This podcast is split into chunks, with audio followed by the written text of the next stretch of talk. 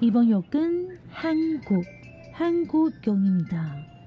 문을 열었습니다. 欢迎收听韩国客厅在你家，我是孝珍，我是泰妍。炸鸡买了吗？啤酒带了吗？一起来聊天吧。 안녕하세요，我是孝珍。我是泰妍，我们现在真的是又是很累，每天都很累。除了这句话，还有说什么呢？可以告诉他们我们刚刚在干嘛吗？我刚刚在干嘛吗？好啊，你说啊。我刚刚展览完一撤展回家，我跟他说的第一句话是：给我十分钟，我吃个饭。 十分钟吃个饭呢、但是哇你为什么这一次没有告诉听粉说有这个展览呢、上礼拜为什么没讲啊？因为其实这一个展它会是比较 for B to B，就是厂商跟厂商之间的交流的那种。但是当然了，一般的消费者也是可以买票进来，但它就不像酒展没有，酒展它只要在展览前，你不就是可以免费领票吗？那你这一次的话，你就是要买票进来，要花钱钱的，所以一般消费者可能有这些考量，他就不太会愿意走进来。他主要的是你跟你隔壁的在聊天，我今天就一直在跟隔壁的大家聊天啊，互相交换一下资讯的，还不错。所以大家现在有一点一头雾水。简而言之，就是一个搬来百货公司的餐酒展，这样说对吗？对对对对对对对对，我都跳过很多东西了啦，各位同学，我怕你们又找到我了因为啦。反正他们也无法参加，因为活动已经结束了。哎，对我自己录音的时候，我在想，我明天还还要去展览，结果对他们听到的时候已经没有了啦。好了，See 来 you 新闻小读报。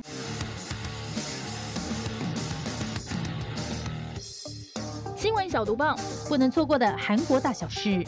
全球只有一千张李正宰获得现代集团信用卡黑卡，哎，你不觉得很巧吗？因为我在找这个读报的前一天，某一位小姐她就传了黑卡的最新联名款。那那位小姐是谁？你要不要介绍一下？是我本人，我传美国运通的黑卡给她，因为反正拿不到啊。对，就是刚好看到这个美国运通黑卡出了新的联名款，又看到了李正宰获得了现代集团信用卡黑卡，这个就觉得非常厉害。你知道，其实每一家信用卡都有黑卡，就是被誉为是自己家最高等级的信用卡。那最有名的就是我们刚刚讲的那个美国运通的黑卡，但其实它的本名叫做百夫长卡。不知道有没有人旁边就是有这种朴实无华、很多很多很多钱的朋友？那太妍，我本人很荣幸有交过这样子的朋友，现在还正在就是使用中。保持友好关系中。然后呢，他每次拿黑卡出来刷的时候，我就很不自觉说：“哎、给我给我看一下，给我看一下。”哎，真的很重，它其实比一般的信用卡厚，也比一般信用卡重。然后呢，我想说我们必须要给大家资讯嘛，所以我去查了一下重量。它整张卡片是用钛金属纯手工打造，重量十五克，是一般信用卡的三倍重。哎，那我个人觉得我每次拿起来就是胆子也比别人大了三倍的那种感觉啦。那你知道不是你年收入这个问题，它这个黑卡呢是邀请制的。我觉得你可以来，你才可以来，不是说你赚了好几多多多多多钱，你跟他说我要申请一张哦，因为我额度可以刷到爆这种，没有，就是真的可以，而且你知道他可以刷宾利吗？他可以刷一台宾利。好啦，那我们就来讲一下李正仔这张卡，它其实不是美国运通的，我们刚刚讲它是现代集团的。好了，那这都不是重点，重点是大家都以为李正仔的富贵朋友可能是因为他的女朋友是大象集团的千金，但其实不是，他本人的朋友就很富贵了，然后就是。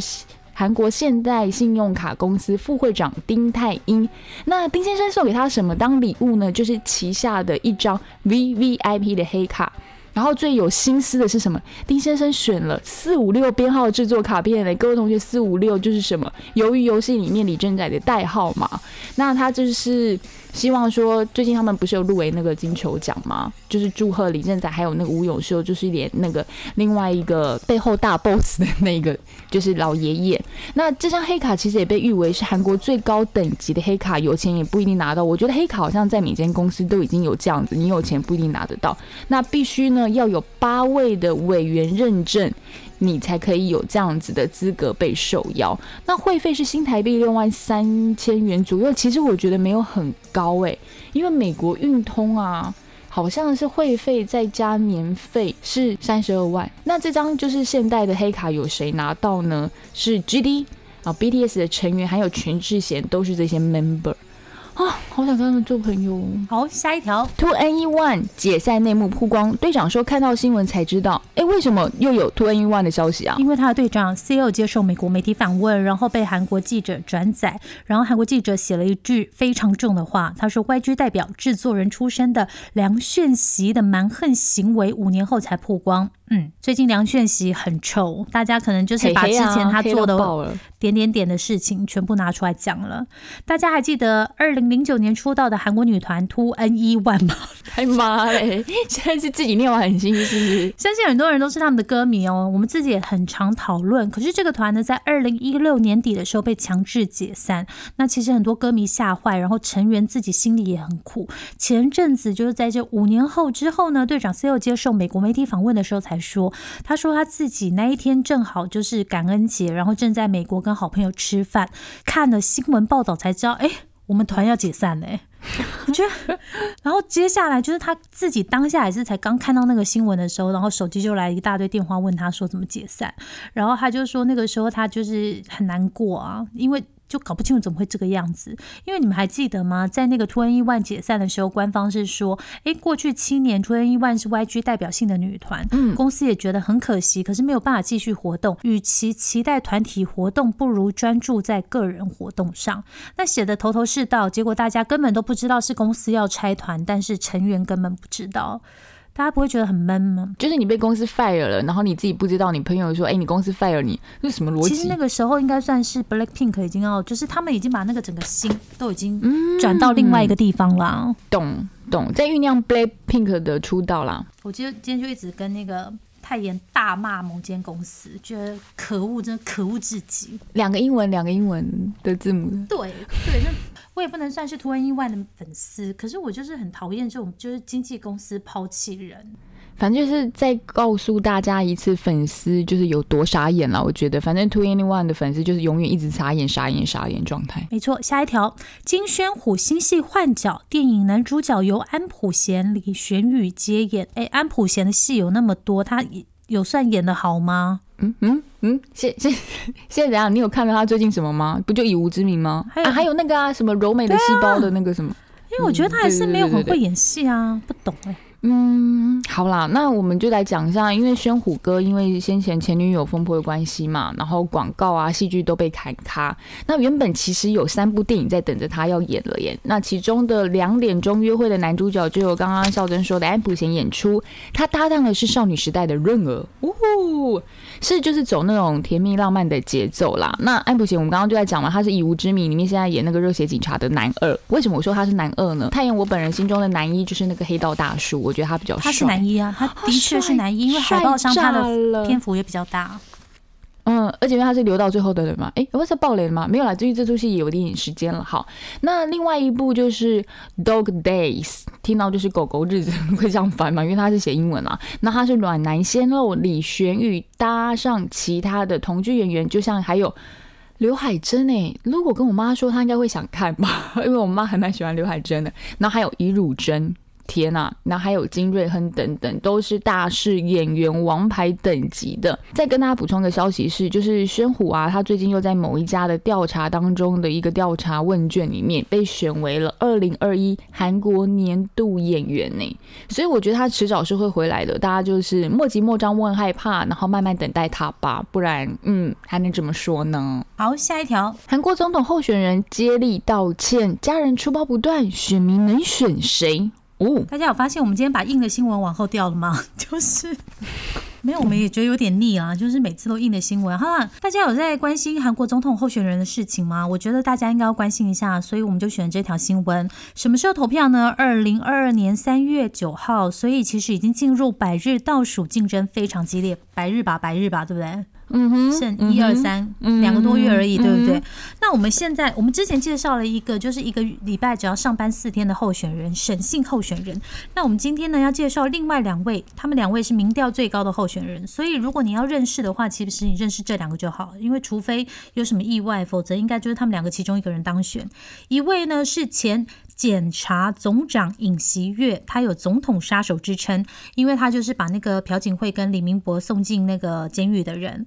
可是呢，诶，看起来好像就是改革派的他，他现在是代表保守派参选。然后另外一位呢，就是执政党的候选人李在明。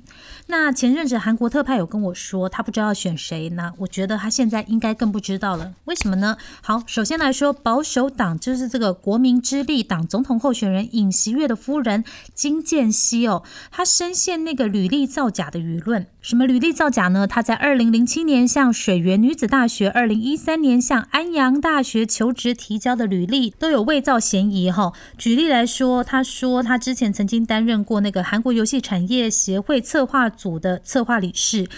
可是那个时候他说的时候是二零零二年，可是那个协会什么时候成立呢？二零零四年，他穿越了是不是？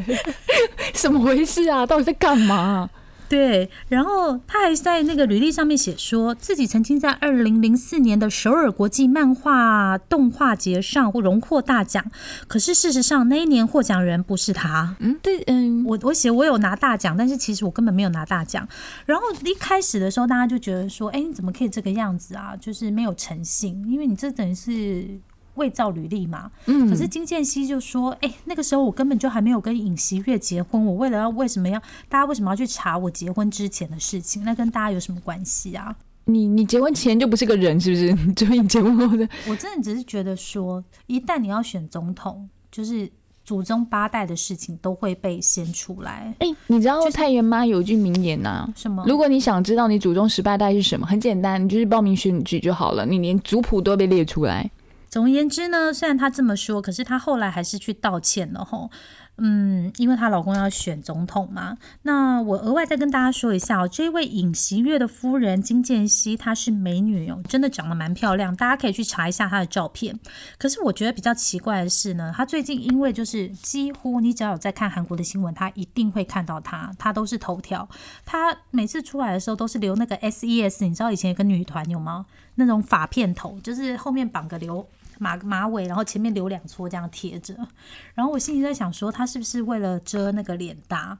然后呢，我觉得比较特别的还有一点，就是她老公就是那个总统候选人尹锡月，他是一直到五十二岁才结婚，然后跟老婆差十二岁，就是韩国的检察总长，一直到五十二岁才结婚。反正就是尹锡月跟他的老婆相差十二岁。那为什么说两位候选人都有问题呢？我刚刚一直在讲的都是尹锡月嘛，他老婆就是伪造履历。哎，我觉得这个真的很不行哎，就是你想想看，如果他是你的同事。然后你的同事一直往上爬，结果你后来发现他履历根本是假的，他没有去什么哥伦比亚大学拿什么东西，然后写自己是哥伦比亚大学毕业，你不会生气吗？会啊，哎，然后我我要先跟 Tim 说声抱歉，因为刚刚在录音的时候，我们家救护车开过去了，是不是很有人性？没关系啊，我们现在都会保留各种声音，因为那个 上次还有乐色车，你们有听到乐色车的声音吧？不好意思呀。没有没有百万装潢录音室好吗？Sorry Sorry。好，那另外一位呢，就是执政党的候选人李在明哦，他之前传出好像有殴打老婆，不过他后来就是否认了，他老婆出来也否认。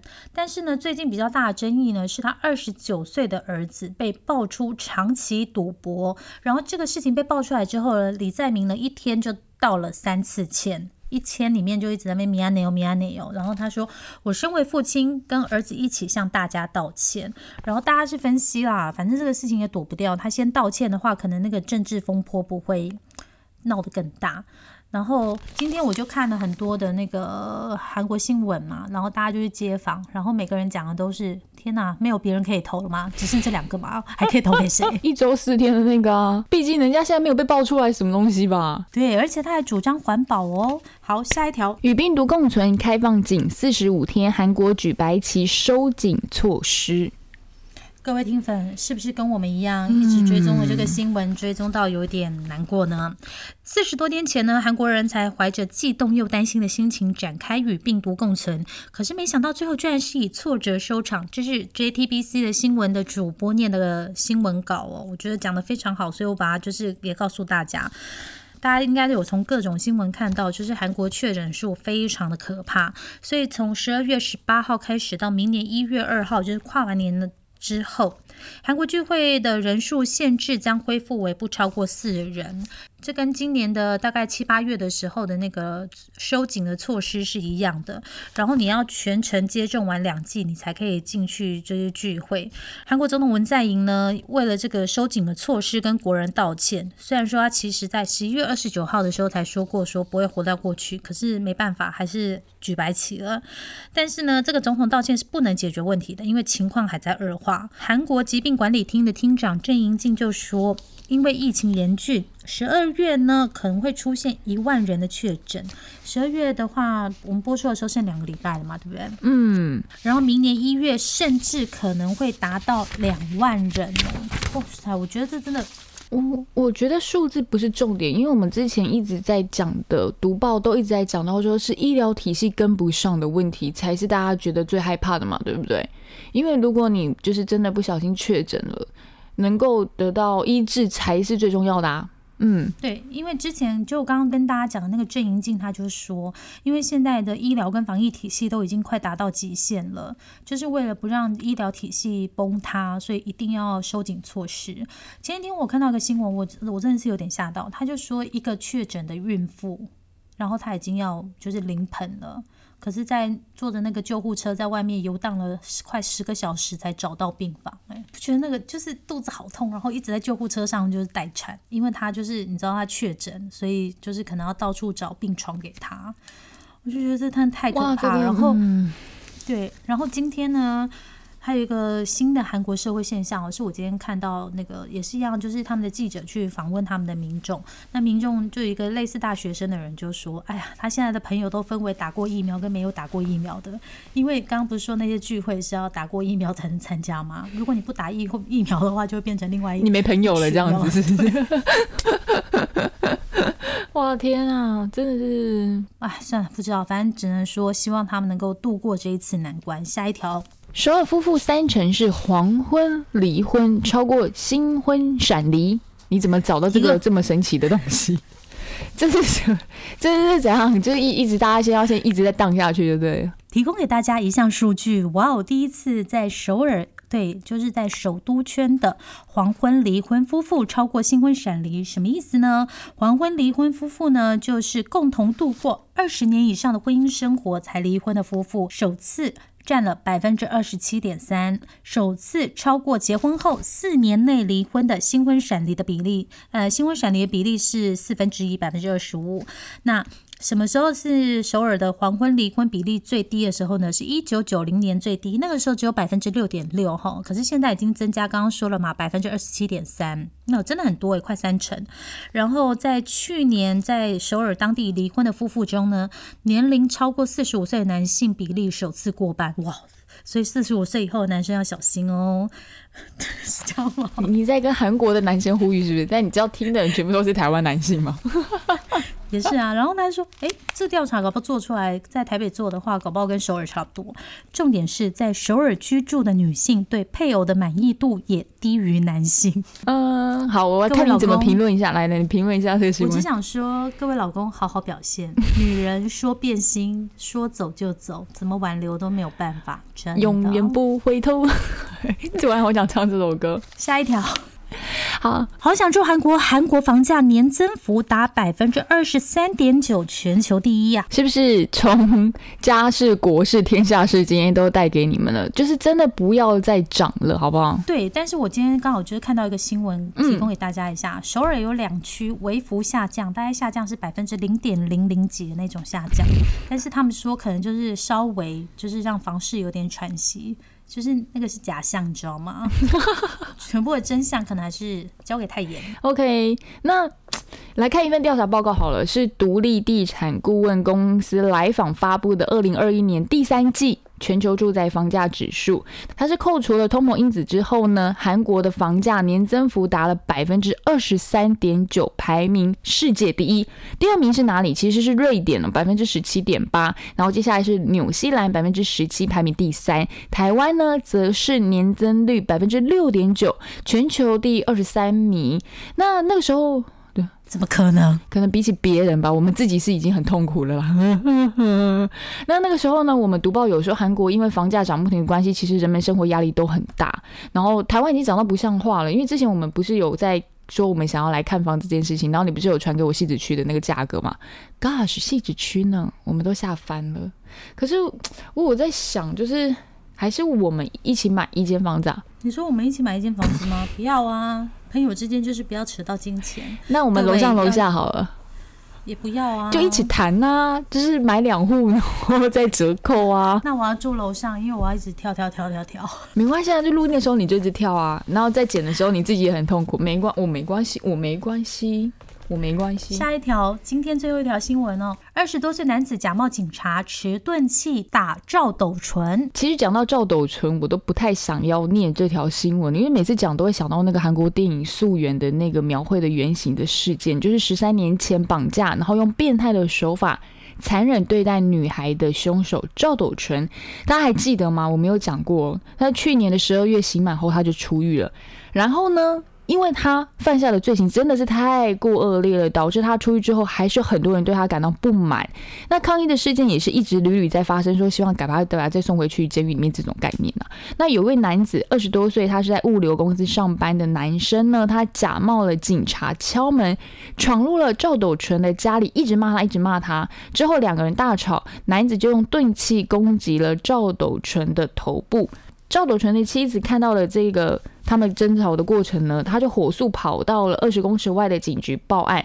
警察呢也随即赶到了现场，并当场逮捕了那个嫌犯。那赵斗淳脸部受伤，他送医确认之后身体没有其他的重伤。做完笔录之后呢，他对记者说。对不起，都是因为我而施暴的男子有精神疾病，正在接受药物治疗。他说是因为看到赵斗淳犯下的罪行，真的是气不过了，很想要惩罚他。啊，哎，真的没有想到，到现在就是还还是 这这件事情真的是影响韩国非常非常多。对啊，因为大家已经知道这个已经是全世界都应该是全世界都已经知道的案子了啦。所以我们但是我们就是只想告诉大家说，嗯。还还是不能打人是吗？就是我没有讲不能打人，那大家自己判断。哎，我觉得我蛮想打我现在电话里面对方的那一头的人，好吗？好啦，以上就是我们本周的新闻小读报。好啦，那我们来哦狗细沙讲一下我们最近的近况。来来来，您先分享，您先分享，因为看起来您就很忙。久哎，为什么？没有很，你又要再继续隔离的。对啊，我隔离地狱二十一天哎，怎么可能出去啊？没有，对他们来讲，你又少，你就又待多了七天而已啊。因为你，你就是七天每次回报嘛，你就跟他们是疾管局一样，你就定时回报状况，你现在安好啊，然后什么的。你们知道这里每个礼拜就要做一次 PCR 检查吗？然后我目前为止，你知道吗？他每次来啊，我真是受不了哎。第一次来的时候戳完我鼻子流血，第二次戳完。我喉咙流血，你吐血没有？他那天跟我说他咳有咳血，你知道我下班我想说要帮他通报吗？然后他说不是，应该是戳鼻子戳到那个。血逆流了，然后他咳一咳，就一点点血丝的那种。什么一点点血丝？就是我我已经帮你讲，你确定他们会会放过你们？那边可能开始打电话到真的真的，因为每次只要他来搓核酸，然后我鼻子就是你知道那个耳鼻喉科那些喉腔，就是一定会有个地方流血。嗯，那我真的觉得天哪，真的 What can I say？以至于你知道这里，因为他们还要抽血嘛，抽血那一天呢，来抽血的时候，我就说。你们到底技术好不好啊？然后结果针还没有来的时候，我就已经开始叫救命了。没有，你已经被列为黑名单了，你知道吗？别人就是忍耐也不敢反抗，你这边还是问人家技术好不好，他就戳大力点，让你两只都流血。不是，因为我就跟他讲说，我真的很害怕。然后最好笑的是，我就说啊，好恐怖啊！然后就那个抽血的那个人就说：“小姐，我们针还没扎。”哎。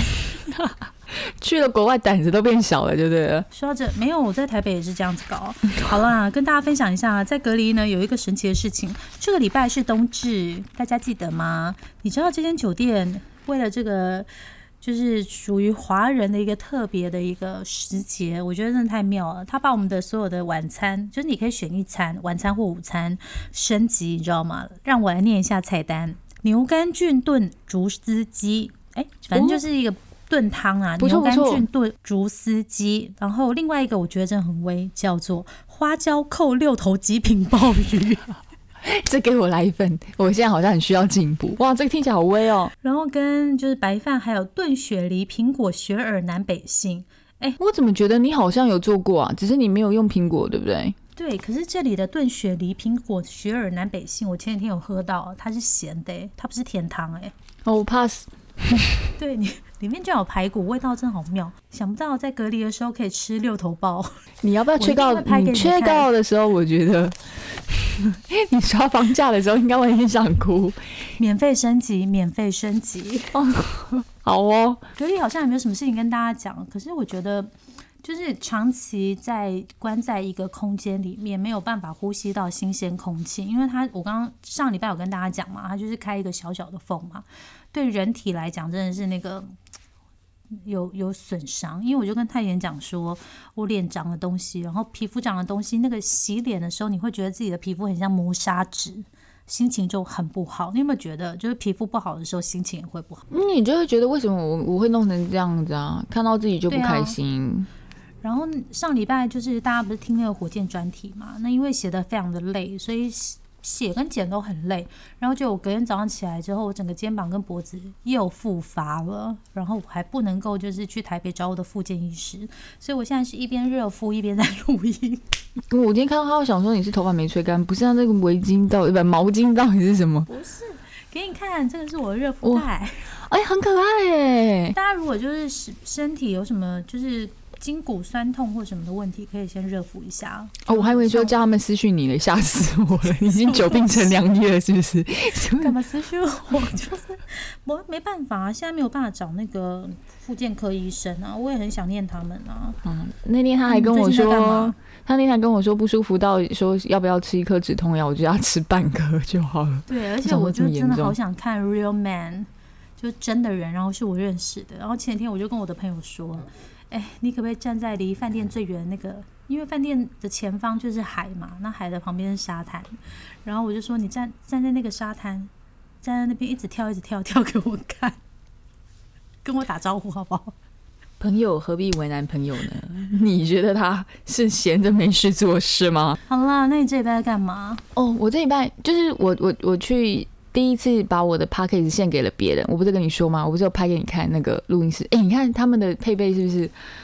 他这样讲，大家是不是有点听不懂？我来帮大家解释一下，就是他去客座别的 podcast 当主持人、嘉宾了，嘉宾、嘉宾、嘉宾。因为你知道吗？我们太妍呢，就像刚刚节目一开始的时候讲的，我们现在录音的时间是星期五晚上的十一点，然后在。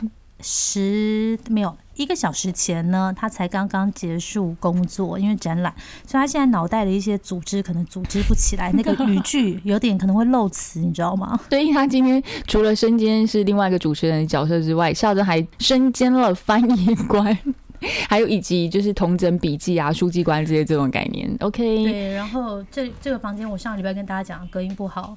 哎，如果吵到隔壁的阿贝，我跟他抱歉了。毕竟阿贝也是很辛苦的，是的，还是他也想听我们的节目呢？哎，他可以抢先听哎，阿贝可以抢先听我们节目哎，然后只有一半。他会想说，好可怕，他们自言自语哎，他会觉得你有病啊。